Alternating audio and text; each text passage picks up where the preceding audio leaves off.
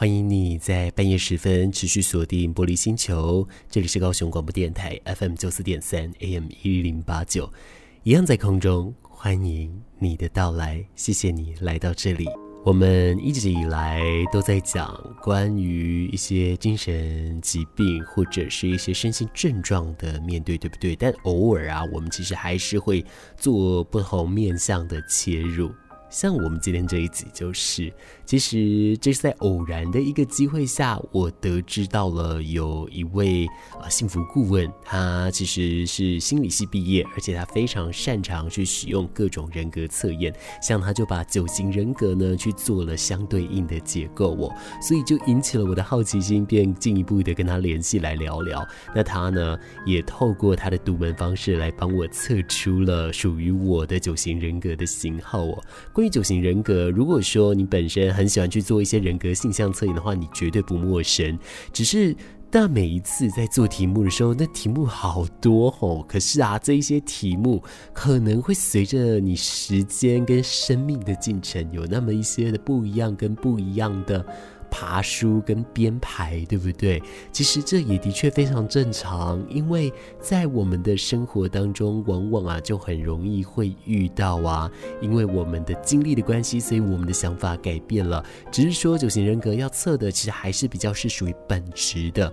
那么这一位幸福顾问呢，他就是用他本质的方式来帮马士找出了我个人属于我的一个比较原始的人格的特性哦。那我自己是觉得，哎。确实也是，不然呢？我之前一直犹疑了好久，好多年了吧？因为我应该四五年前知道了这个九型人格的测验。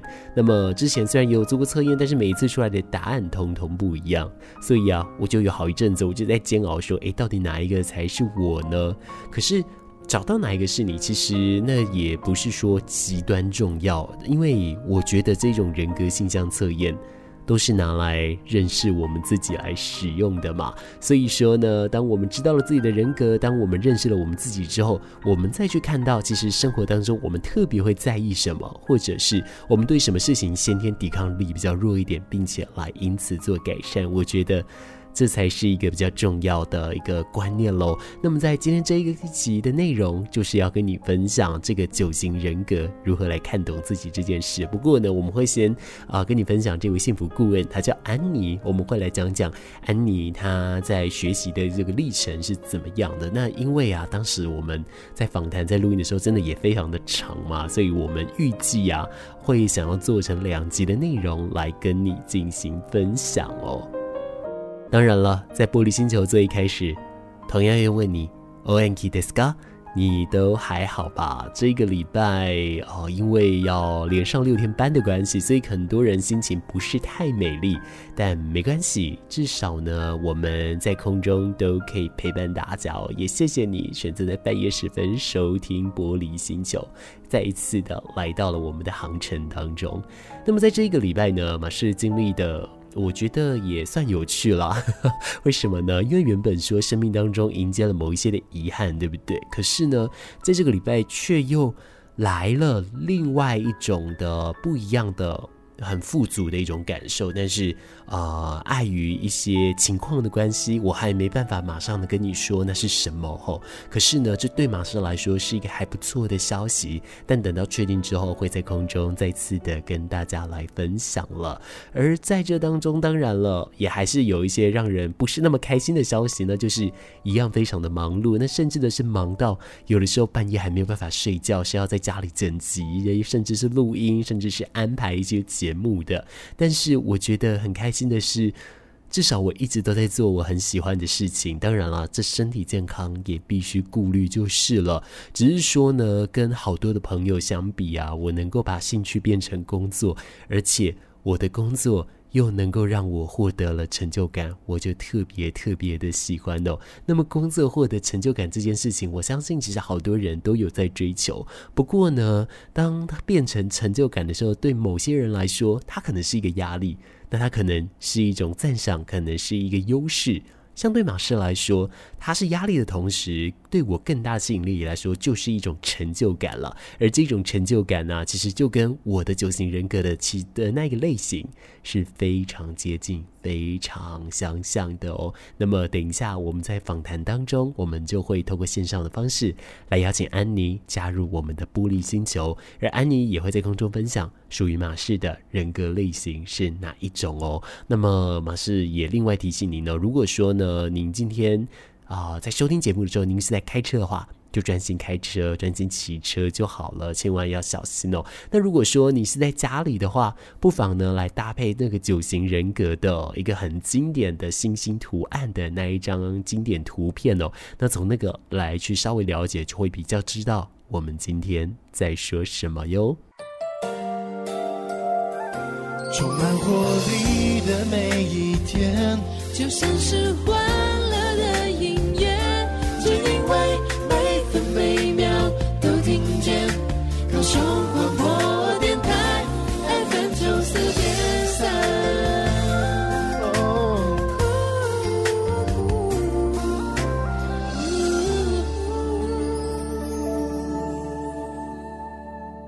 欢迎你继续锁定玻璃星球，透过线上访谈的方式邀请到了幸福顾问安妮。安妮晚安，欢迎你来到玻璃星球。嗨，马氏你好。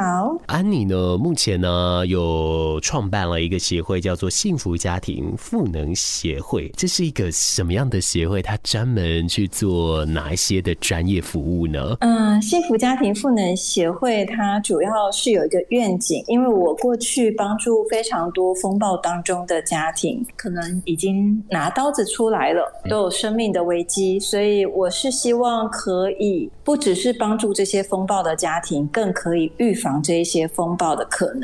因为这个愿景呢，就是有许多的伙伴他们支持我，所以嗯、呃，幸福家庭是一个愿景嘛。那我们希望是 empower 赋能给这些家庭，让他们有自己的力量可以。创造他们的幸福，所以这是幸福家庭协会的愿景。那至于怎么做呢？说起来还挺复杂的，但简单的说，就是我希望可以带动一些幸福的领头羊来做这件事情。因为一个真正有概念的呃幸福建造者，他可以帮助非常多的家庭。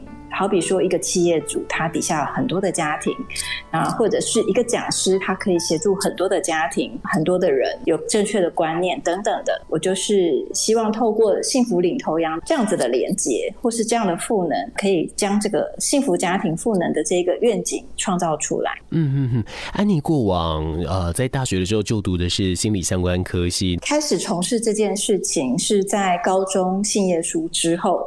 开始每天都有人来找我讲心里的秘密，他们经常跟我聊一聊心里的事情，之后说：“哦，这个事情我没有跟别人说过。”那就是从高中开始，不断大量的每天频繁的听别人的心事，也推进了我确定我一定要好好的装备这件事情。我念了心理系，后来呢，也就是继续在信仰上面，我也在神学院念教牧辅导。所以，因为这个神学院的学历的关系，我没有去考台湾的心理咨商，因为我是进了教会，帮助教会里面的人。但是，因为过去的这一些帮助人的经验，所以还有我的学习。所以我在帮助人这件事情上面，是从高中到现在是没有间断的，也是持续了非常久的一段时间哦。那在整个的一个过程当中，其实啊、呃，我觉得光是别的不提哦，我们就讲在台湾的一个心理科系好了，他要学习的系统体系啊，要学习的一些人格测验，其实是非常多的嘛。那安妮啊，其实现在操作的人格性向测验的一个体系是非常多的，但是当时为什么我跟安妮会接上线呢？是一个九型人格测验。了，这个也就是简单来说，会把人类分成了九大类型，但是这九大类型都有各自的一个核心特色。然而呢，随着时间的推进呢，它还会去做一些变化，跟做一些前进的升华，或者是退后的凝华等等，这都非常多。它有它的一套逻辑在。那么关于这个九型人人格的一个测验，我们来问问安妮哦，在这一个测验来说，您当时怎么接触到他的？嗯，九型人格接触到呢，是我在神学院。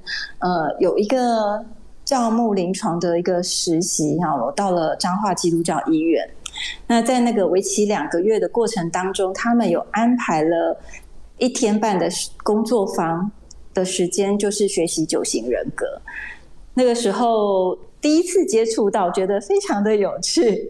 嗯、每个同学，因为我们就是有一群人在那里接受这个教牧关顾的实习，那我们就互相的认识一段时间，然后这样上那个课程的时候，老师就透过描述啊，然后让我们彼此去想自己可能是哪一个类型的，然后也互相的帮同学看他可能是哪个类型。很有趣的就是，当时所有的同学，我几乎都猜出来了，但是他们几乎应该不是几乎，就是没有人猜对我的号码。为什么会有这样的情形啊？因为九型人格它的主要类型是来自于内心倾向，你要非常清楚的去辨别你的内心的状态。但是多数的人，他内心的状态跟他的表现之间会有比较强的关联性，是可以观察出来的。但是我因为可能因为我过去因为去上课的多数的他们也是神学院的学生，可是他们没有心理学的背景，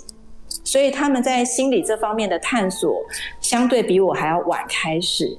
那因为我的时间是比较早开始自我探索，所以因为探索的缘故，觉察会带来改变，所以呃觉察改变这样不断的推进的过程当中，呃我就发现九型人格我已经。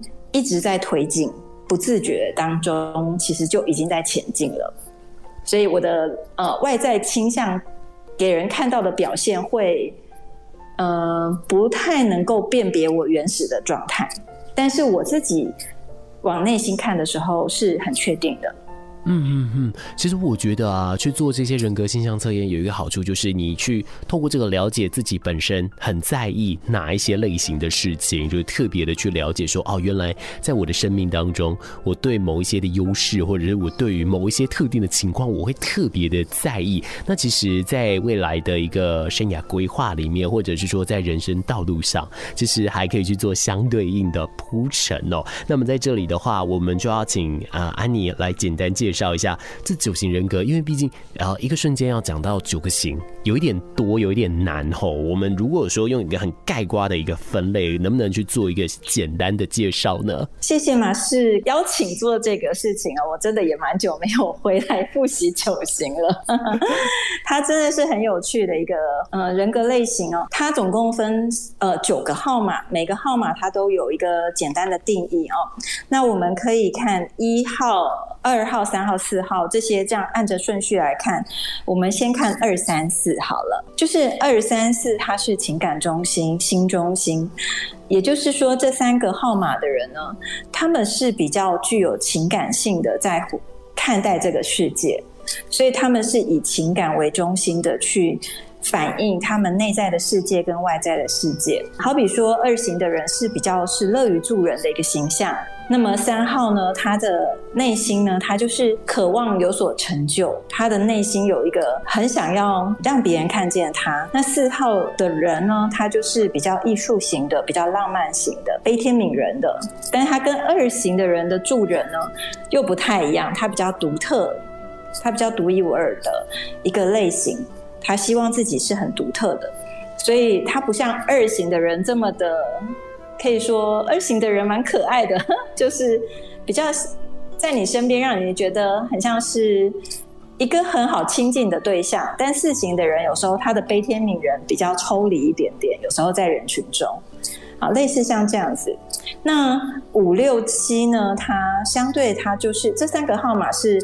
大脑中心的，也就是他们必须透过大脑去思考事情，所有的事情他们都必须想这个事情它正不正确。好比说五行的，他就是会躲在书堆的后面，总是在团体当中很有可能是最后一个回答问题的人。如果我们在团队里面啊有抛了一个问题出来，然后请大家给意见，通常五号的人他很像学者，他希望他回答出来是万无一失的，他就会想要。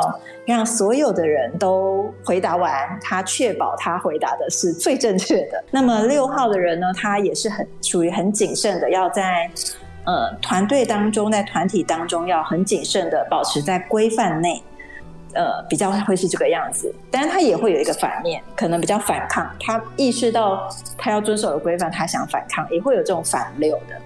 呃，可是他基本上都是用头脑在想这个事情。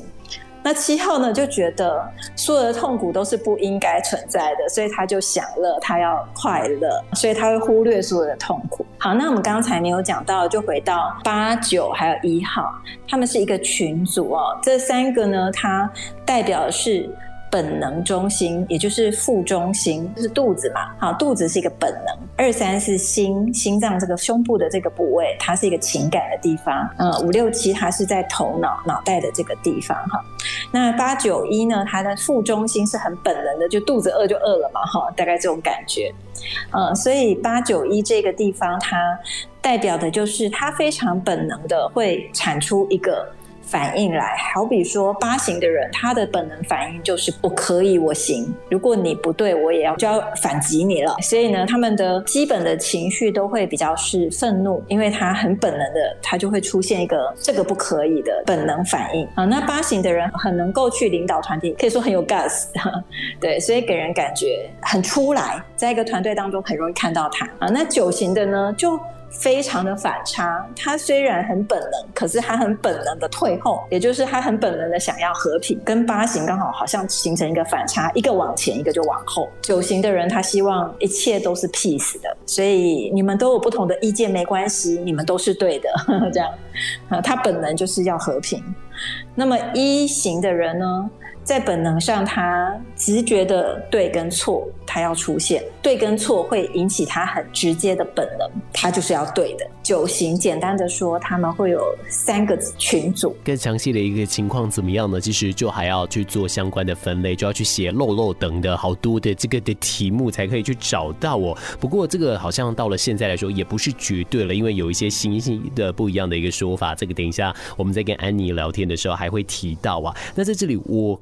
私人好奇一件事，就是说啊，您过往碰到的类型当中有没有特定说可能啊哪一种类型比较多啊？因为我发现呢，当然我相信这九型的人一定都是有的嘛，一定生活当中也一定几乎都会遇到每一型的人。但是问疑问的就是说，因为像在我身边三型的人很多，八型的人跟七型的人相对而言真的比较少一点点呢。这是在我身边我有观察到这样的情况，不晓得在安妮过往呢，你在接触这一套系统，并且把它去做应用的时候，你有发现这样的情况吗？类型呢，非常有趣，就是物以类聚。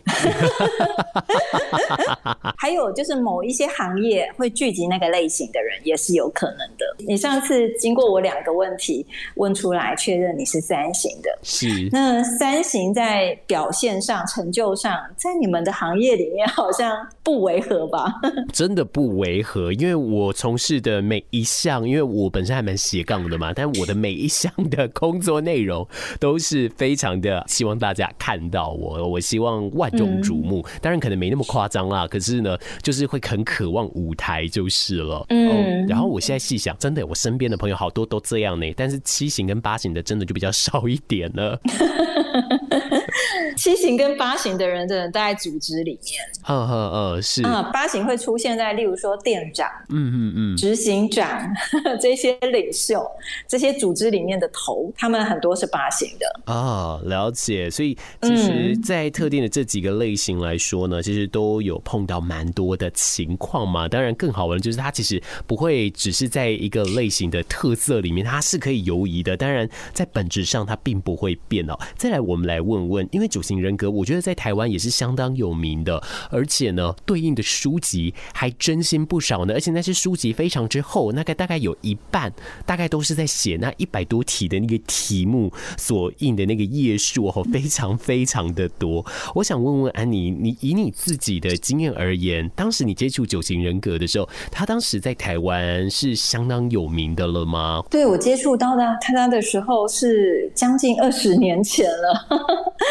所以二十年前它还没有这么的流行，嗯，但是已经开始萌芽了。所以我接触的时间点算蛮早的。我觉得就是在有人的地方呢，他就是会需要互相的了解。那九型人格提供了一个非常好的方式就是很简短，你不需要学四年的心理学。它有一个压力的退后方向，它有左侧翼、右侧翼，所以它的变化还有它给人看见的各种的指标是很多的。为什么它会风行？它可以应用的层面非常的广。首先就是家庭嘛，那家庭如果要和乐，要互相了解，呃，有一些时候互相吸引之后，常常是相斥的。当时异性相吸，但是呢，在一起之后开始相斥了。怎么你为什么小事情都跟我不同？开始不能理解了哈。一切荷尔蒙的效应退去之后，大家开始觉得，到底我们发生了什么事情？所以透过这样子的了解呢，可以呃放下很多的纠纷啊，就是。家庭之间的纷争，就是互相了解，就可以放下对彼此的成见，从自己的角度出发的，以为对方如何。那如果放到这个组织当中，就可以帮助团队更加的理解跟合作。然后放在个人的成长呢，它也可以帮助我们去看到，啊，我以为我这样很好，但是我原来是正在一个退后的记号。好比说我自己，我是四型的。那我在退后的一个记号就是变成二型，乐于助人。那可是，在教会里面呢，整个的环境，它非常的强调助人这件事情，它的氛围助长这个事情。所以呢，当我助人失去界限的时候，透过九型看到，对，我曾经如此。我在还没有遇到九型之前，我已经警觉到这是我的一个问题。那透过九型呢，又再一次标记出来，这确实对我来说是不健康的方向。但是我在这之前已经越过它了，我只是后来再去透过九型印证。那我觉得很多的人他可以更早去了解这点，而减少这样的损耗。其实大家在听着我们这一集的同时，你可以搭配着九型人格的那一个呃，有一点像星星的那个图哦。那它上面的那个线路啊，其实就是有去连接的，就是刚刚讲到说四型的退一阶变到二嘛，也就是它有那个啊星星的符号，有线是把它们连接在一起的，可以从这个方向去做观察，就可以稍微的去了解一下了。但是我想在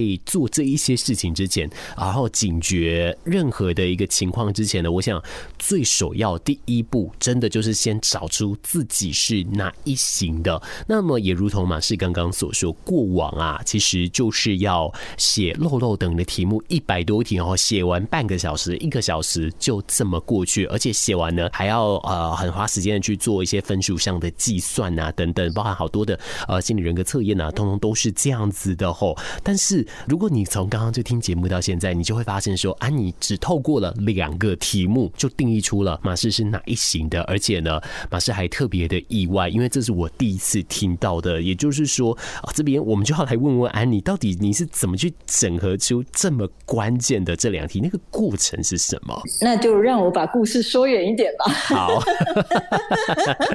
因为我就是一个非常喜欢探究原理的人。好比我在当学生的时候，我就很想要知道。我刚刚有说嘛，我常常在高中的时候听别人讲心事，我就很想知道说，我在怎么样很短的时间，我就可以把书读完。